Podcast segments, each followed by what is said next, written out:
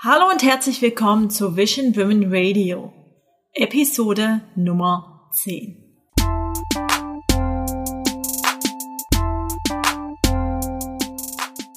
Schön, dass du eingeschaltet hast. Nachdem wir letzte Woche darüber gesprochen haben, wie du die Angst vor der Sichtbarkeit verlieren kannst, soll es in dieser heutigen Folge darum gehen, wie du sichtbar werden kannst und vor allem, wie du sichtbar werden kannst, auch ohne großes Marketingbudget. Du hörst Vision Women Radio mit Mary Ann Schubert, der Podcast für alle visionären Boss Ladies.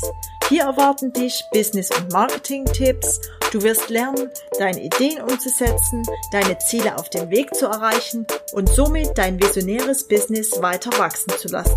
Noch dazu gibt es eine gewaltige Portion Female Empowerment.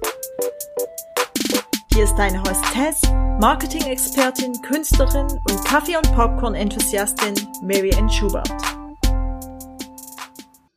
Sichtbarkeit ist ein existenzieller Bestandteil deines Business. Denn es nützt ja nichts, wenn du ein noch so tolles Angebot hast, aber eben niemand davon weiß.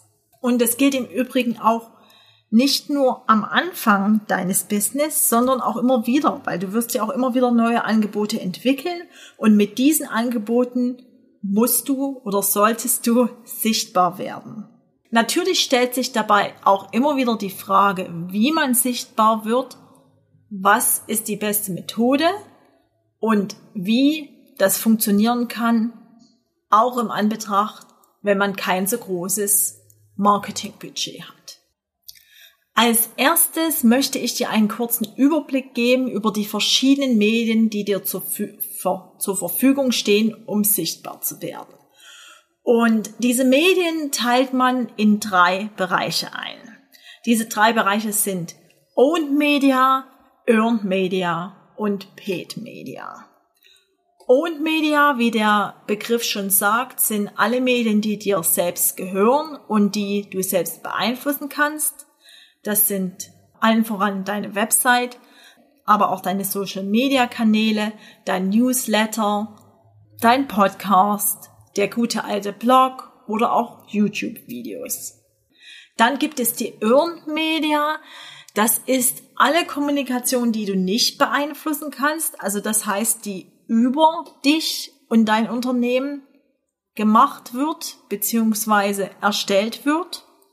Und da gehören zum einen die Weiterempfehlungen dazu, Bewertungen, aber auch Artikel in Zeitungen und Zeitschriften, Beiträge über dich und dein Unternehmen in fremden Blogs oder auch in fremden Videos, in fremden Podcasts, also alles, was man über dich berichtet.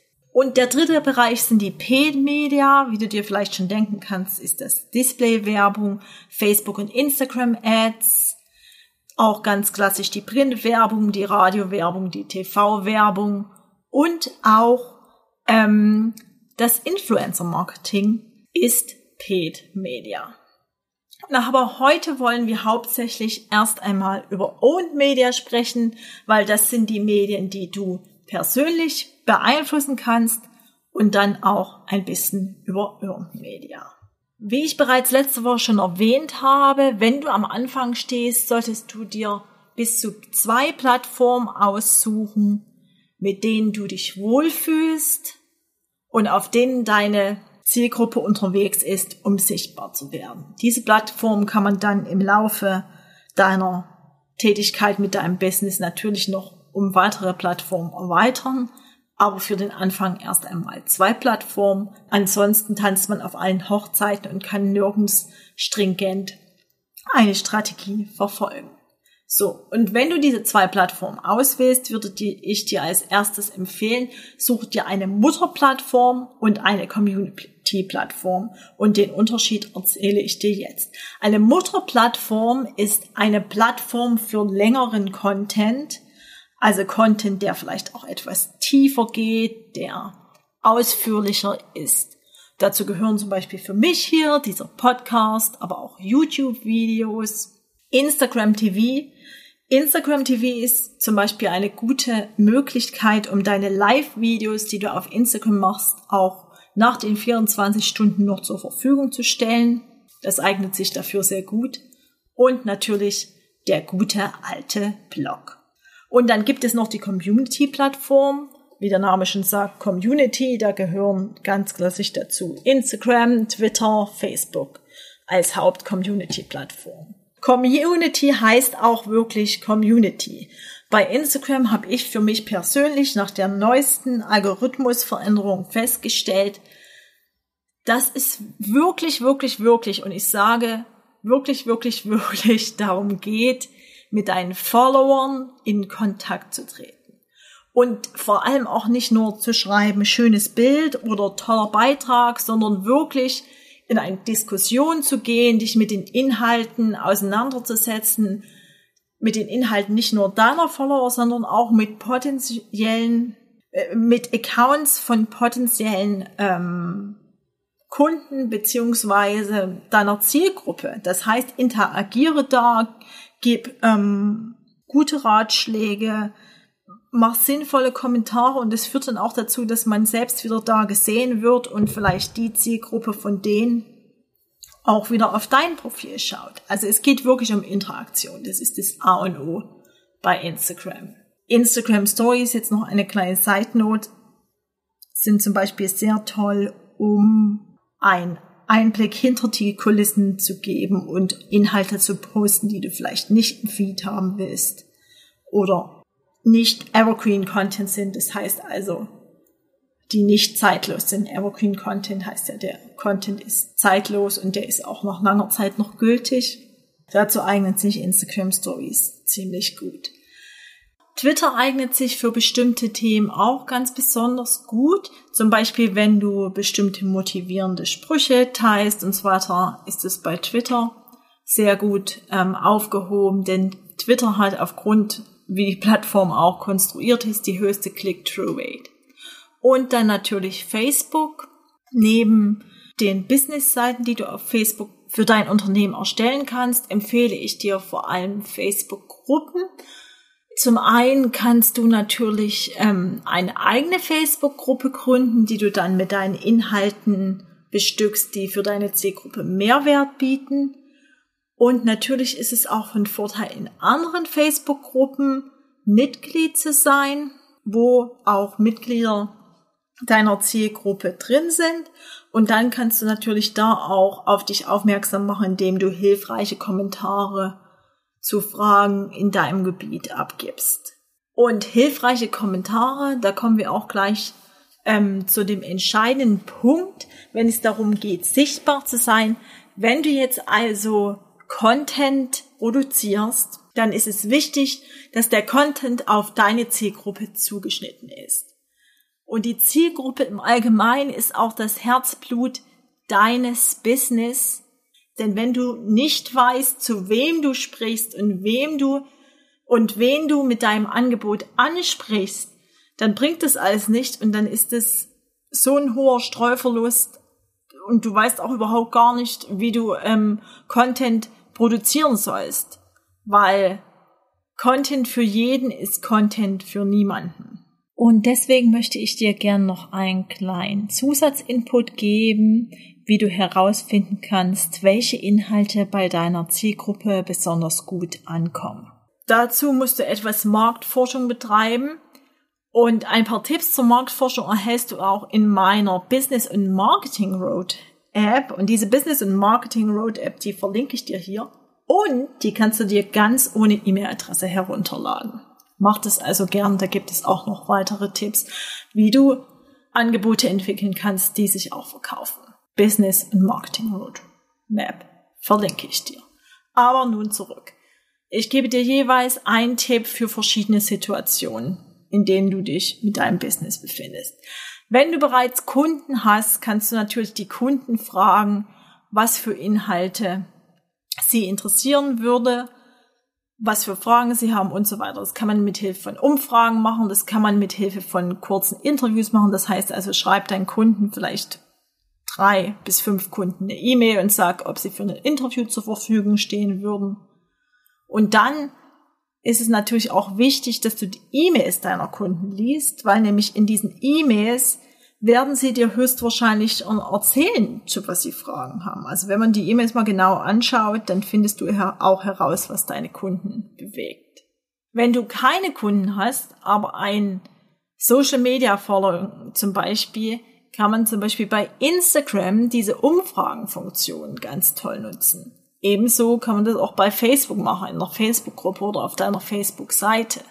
Wenn du einen YouTube-Kanal hast, schau dir die Kommentare unter deinen, unter deinen YouTube-Videos an. Das gleiche gilt natürlich auch für Blog-Kommentare. Und dann ganz, ganz wichtig, und ich glaube, das machen viele viel zu wenig, dass du einfach schaust in deinen Analytics, also auf Google Analytics, jetzt bei deinem, wenn du einen Blog hast oder eine Website, was wird angeklickt, was wird gelesen. Dann auf Instagram die Analytics und auch ähm, bei Facebook Pixel die Analytics. Also welcher Content, wie sagt man so schön im Englischen, performt gut, welche Bilder machen sich gut, sind es eher Bilder, wo du drauf bist, wo du nicht drauf bist, wo eine Gruppe drauf ist und so weiter und so fort. Wenn du gar keine Gefolgschaft hast, das heißt also keine Social Media Follower, niemand auf deiner E-Mail-Liste, dann kannst du auch noch bei deinen Mitbewerbern schauen. Das heißt, suche dir drei Mitbewerber auf einer Plattform wie zum Beispiel Instagram und lies dir die Kommentare unter deren Posts durch. Schaue, welche Posts besonders gut performen. Schaue, welche Fragen deine potenzielle Zielgruppe bei deinen Mitbewerbern unter den Posts stellt. Und wenn du also herausgefunden hast durch ein bisschen Marktforschung, welche Inhalte gut performen, beziehungsweise welche Inhalte interessant für deine Zielgruppe sind, dann geht es natürlich darum, diese Inhalte zu produzieren. Und wenn du diese Inhalte produzierst, ist es wichtig, dass du für die jeweilige Plattform passende Inhalte produzierst. Ich nehme immer gerne als Beispiel Instagram. Bei Instagram, wie ich vorhin schon erwähnt habe, geht es sozusagen um Interaktion mit deinen Followern beziehungsweise mit deiner Zielgruppe. Deswegen solltest du auch interaktive, passende Inhalte posten. Das wäre zum Beispiel eine Idee, wäre so etwas wie fünf Fakten über mich. Welche fünf lustigen Fakten kannst du über dich sagen? Oder sowas wie, kannst du diese Situation nachvollziehen? Warst du selbst schon einmal in der Situation? Also das immer Fragen stellen, dass ähm, dein Follower beziehungsweise deine potenzielle Zielgruppe auch die Möglichkeit hat, mit dir zu interagieren und dich und sich mit dir über die, ein jeweiliges Thema auszutauschen. Und natürlich teilst du auch verschiedene Inhalte auf verschiedenen Plattformen. Und wenn du diese Inhalte produzierst, und das geht im Übrigen auch nicht nur für die Inhalte, sondern auch für deine Angebote, die du ähm, erstellst, du solltest immer darauf achten, dass du die in der Sprache deiner Zielgruppe erstellst. Denn nur so fühlen die sich damit verbunden und identifiziert. Und ich habe zum Beispiel einen Ordner, wo ich so verschiedene Phrasen ähm, meiner Zielgruppe hineinkopiere und sie dann sozusagen nutze, um mein Angebot an die Zielgruppe zu vermitteln. Und dann ist es auch noch wichtig, dass du, wenn du jetzt, höchstwahrscheinlich denkst du jetzt, oh Gott, oh Gott, ich muss jetzt ganz, ganz viel Inhalt produzieren. Und aber man kann auch Inhalte wiederverwenden, indem man sie an die jeweiligen Eigenheiten der Plattform anpasst. Das heißt also, wenn du jetzt einen Blogartikel hast, dann würde ich dann nicht nur ähm, auf Instagram schreiben, ah, hallo, äh, ein neuer Blogartikel ist online, sondern einfach vielleicht so etwas wie, hast du dir schon mal Gedanken darüber gemacht, ähm, wie du weniger Müll produzieren könntest? Das ist schon mal der Aufhänger. Und dann könntest du sagen, ah, ich habe gerade hier drei Tipps, ähm, wie du starten kannst, weniger Müll zu produzieren. Und dann schreibst du diese drei Tipps ähm, in deinen Instagram-Post. und verweist anschließend darauf, wenn du mehr Tipps haben möchtest, dann liest dir doch gern meinen neuen Blogpost zum Thema, wie du weniger Müll produzieren kannst durch. Also das heißt, dass man immer so Aufhänger schafft und nicht einfach sagt, okay, ich habe jetzt einen neuen Blogpost zum Thema, wie ich weniger Müll produziere, sondern man muss es so plattformgerecht anteasern. Und ich persönlich nutze auch ähm, Pinterest, um meine Podcast-Folgen beziehungsweise auch meine Blogposts zu teilen. Pinterest ist entgegen aller Annahme ähm, keine Social-Media-Plattform, sondern ähm, eine Suchmaschine und eine Geheimwaffe, um, um deinen Content zu verbreiten und ihn vor die Augen deiner potenziellen Zielgruppe zu bringen. Jetzt haben wir schon ganz viel über Inhalte, Content, Sprache gesprochen. Es geht natürlich beim Content auch darum, dass es eine gewisse Regelmäßigkeit gibt. Und zum Beispiel bei mir ist das, dass es jeden Mittwoch eine neue Podcast-Folge gibt. Das hat den Vorteil, dass du für deine Zielgruppe Verbindlichkeit schaffst und dass sie auch sozusagen wissen, wann sie den nächsten Inhalt erwarten können. Und das schafft natürlich auch eine Regelmäßigkeit. Das heißt, du solltest also nicht alle paar Jubeljahre etwas posten, sondern einfach regelmäßig. Und vielleicht stellst du dir jetzt auch die Frage, okay, gut, aber jetzt jeden Tag vielleicht in Instagram, in den Stories was zu posten und so weiter, das finde ich jetzt nicht so toll. Und manchmal fühle ich mich auch nicht danach oder ich kann jetzt auch nicht jede Woche live machen, das nimmt mir jetzt zu viel Zeit und so weiter. Und da möchte ich dir sagen, es, es gibt immer Möglichkeiten, ähm, Content zu posten, wo man jetzt auch nicht persönlich erscheinen muss. Man kann auch eine andere Form finden, um sich zu zeigen. Zum Beispiel bei Instagram schreiben, wenn mir nicht danach ist, jetzt vor die Kamera zu treten, dann schreibe ich eben einfach was oder teile eine motivierende Quote. Das muss man natürlich dann mit dem Contentplan für sich persönlich vereinbaren. Also das heißt, es gibt Möglichkeiten, auch Content zu produzieren, ohne dass du jetzt direkt immer vor der Kamera bist. Genauso ist es mit dem Live. Ähm, man kann auch Webinare vorher aufnehmen und die dann posten. So, und wenn wir hier aber jetzt über Regelmäßigkeit sprechen, dann ist es natürlich wichtig, aber trotzdem solltest du auch Content nicht überproduzieren. Also das heißt, dass man ständig, ständig, ständig, ständig produziert. Und ich glaube, es gibt auch so eine Tendenz, dass es jeden Tag ein Instagram-Post sein muss. Aber ich meine, sind wir mal ganz ehrlich, wir haben jetzt jeden Tag auch nicht die super inspirierenden Sachen zu teilen. Und deswegen ist es vielleicht auch besser, wenn du alle zwei Tage postest und dann aber mehr auf die Qualität anstatt auf die Quantität achtest. Und generell ist es sowieso der Fall, dass wir viel zu viel Content produzieren und aber diesen Content viel zu wenig teilen. Das heißt, produziere mehr qualitativen Content und versuche ihn besser zu verteilen. Also wie ich dir eben schon gesagt habe, Synergien zu schaffen. Auf Pinterest verschiedene Pins zu machen auf verschiedenen Pinwänden. Mit einem Blogpost passend irgendwo zu kommentieren in einer Facebook-Gruppe, deinen Blogpost in Facebook-Gruppen zu teilen, deinen Blogpost auf Instagram zu teilen und ihn anzuteasern. Und wenn wir jetzt sehr viel über Owned Media gesprochen haben, dann möchte ich jetzt auch gerne noch einmal so ein bisschen über Earned Media sprechen. Man kann natürlich auch, ähm, wenn man jetzt vielleicht schon etwas weiter fortgeschritten ist, dann kann man natürlich auch einen Media Kit ähm, fertig machen, sozusagen eine Pressemappe und die dann ähm, an ausgewählte Journalisten, sofern da Kontakte bestehen, senden, weil Journalisten, das muss man im Auge behalten, sind immer daran interessiert, gute Geschichten zu haben. Und wenn du eine gute Geschichte hast, dann kann man die auch gern mit denen teilen und Informationen darüber ähm, geben. Und vielleicht kommt es dann zum Beispiel auch dazu, dass man eben einen Zeitungsartikel bekommt über sein Unternehmen, über das spezielle Produkt, über das spezielle Angebot, was man entwickelt hat. Aber es geht hier wirklich um gute Geschichten und nicht einfach nur darum, okay, wir haben jetzt dieses Produkt, schreib doch mal was drüber. Das interessiert keinen. Das muss ich jetzt so knallhart sagen.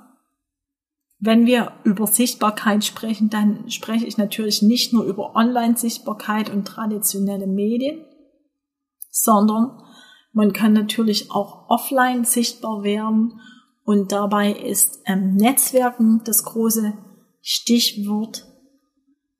Denn Netzwerken und Face-to-Face-Meetings kann auch die beste Online-Präsenz nicht ersetzen. Das heißt also, gehe zu Meetups in deinem Bereich, gehe auf Veranstaltungen, wo sich deine Zielgruppe befindet, Lesezirkel zu bestimmten Themen, die sich mit deinem Business beschäftigen oder womit du dich in deinem Business beschäftigst, sind auch sehr gut. Also überall, wo du dich mit Menschen verbinden kannst, wo deine Zielgruppe ja sich befindet, diese ganzen Veranstaltungen sind sehr toll. Also einfach auf Veranstaltungen gehen und sich zeigen, mit Leuten ins Gespräch kommen, beiläufig erzählen, was du tust, wem du hilfst. Das ist auf jeden Fall ganz wichtig. Und dann noch ein letzter Punkt. Und dazu habe ich sehr gute Erfahrungen gemacht. Das sind Kooperationen. Kooperationen mit Unternehmerinnen, in meinem Fall die auch eine ähnliche Zielgruppe haben, aber jetzt vielleicht nicht speziell in deiner Nische ähm, unterwegs sind. Da kann man kooperieren, indem man zum Beispiel in Form von Gastblog-Artikeln etwas schreibt oder bei Ihnen als Interviewgast im Podcast oder in Videos zur Verfügung steht. Ich habe auch schon Instagram-Challenges gemeinsam ähm, veranstaltet. Ich glaube, dazu mache ich dann einfach auch noch einmal eine extra Podcast-Folge. Das heißt also einfach eine Zusammenarbeit mit anderen Kollegen in deinem Feld. Giveaways sind zum Beispiel auch ähm, eine gute Möglichkeit, um zu kooperieren und sozusagen an das Publikum deiner Kollegen zu treten und dein Angebot dort vorzustellen. Und wenn du jetzt natürlich sichtbar geworden bist und ähm, Leute deinen Content lesen, mit deinem Content in Kontakt gekommen sind, das ist der erste Schritt. Dann geht es aber natürlich auch darum, eine langfristige Verbindung mit deinen potenziellen Kunden beziehungsweise mit deiner Zielgruppe zu erschaffen. Und dabei kommt das E-Mail-Marketing ins Spiel. Das E-Mail-Marketing ist immer noch die Nummer eins Waffe um direkt und langfristig ähm, eine Verbindung zu schaffen, indem du deinen exklusiven Content zum Beispiel durch einen Newsletter mit deinen potenziellen Kunden teilst.